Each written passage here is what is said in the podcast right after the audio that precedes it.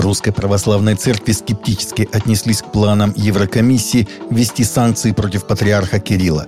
Ранее в среду европейские СМИ сообщили, что Еврокомиссия в рамках шестого пакета антироссийских санкций предложила ограничительные меры против главы Русской Православной Церкви – Комментируя эти планы, Лигуэда заявил, что чем более неизбирательными становятся санкции, тем более они теряют связь со здравым смыслом, тем более отдаленным становится достижение мира, о котором русская православная церковь молится по благословению святейшего патриарха за каждой литургии, подтверждая свои слова помощью всем пострадавшим от украинского конфликта. Президент Федерации еврейских общин России Александр Борода считает недопустимым упоминание о национальных корнях Гитлера в контексте происходящего сейчас на Украине.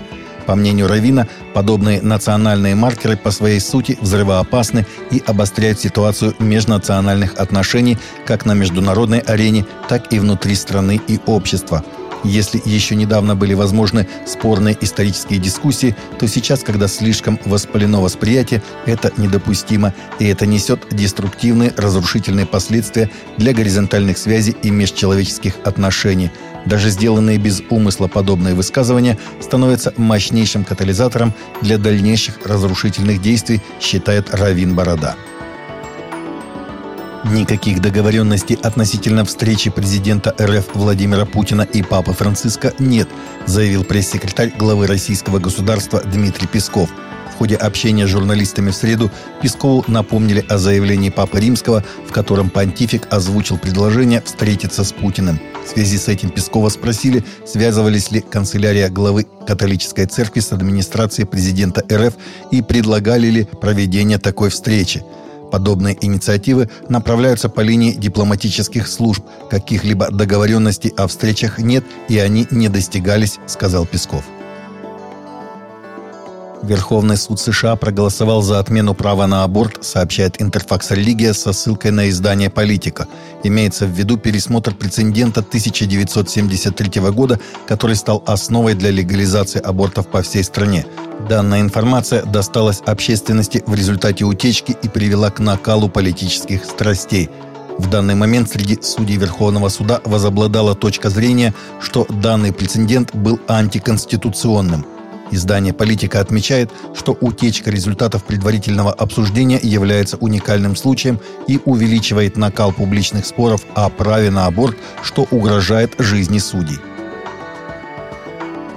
Комиссия США по международной свободе религии 25 апреля выпустила очередной доклад за 2021 год, в котором зачислила в список особой озабоченности Афганистан, Бирму, Китай, Эритрею, Иран, Северную Корею, Пакистан, Россию, Саудовскую Аравию, Таджикистан и Туркменистан, сообщает Catholic News Agency.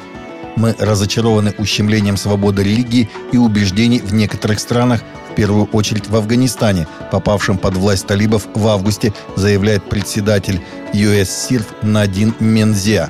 Религиозные меньшинства в нем жалуются на притеснения, аресты и расправы из-за своей веры или убеждений. А прогресс, достигнутый в защите прав женщин и девочек на полноценное образование, во многом сведен на нет. Украинскому библейскому обществу не хватает Библии для раздачи из-за огромного спроса в условиях войны – так много людей хотят получить Библию, что у нас почти ничего не осталось в запасе, сказал Анатолий Райчинец, генеральный секретарь общества. По словам Анатолия, у многих людей, которые просят Библию, никогда раньше не было ее, и они не читали Писание. Райчинец призвал Запад к пожертвованиям на украинские Библии. Норвежское библейское общество начало издавать новый перевод украинской Библии для украинских беженцев – Активист, который называет себя Человеком-пауком-пролайфером и выступает против абортов, во вторник взобрался на самое высокое здание Сан-Франциско, поднявшись на 60 этажей, сообщает канал Fox News. Около 9 утра полицию известили, что на башне Сейлфорс в центре города заметили альпиниста.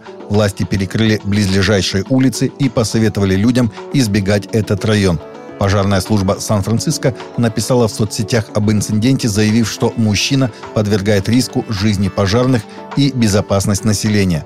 По данным полиции, к 11 часам утра альпинист был взят под стражу. Акция прошла на волне дискуссии в связи с возможным запретом абортов Верховным судом. Таковы наши новости на сегодня. Новости взяты из открытых источников. Всегда молитесь о полученной информации и молитесь о мире для всех и каждого.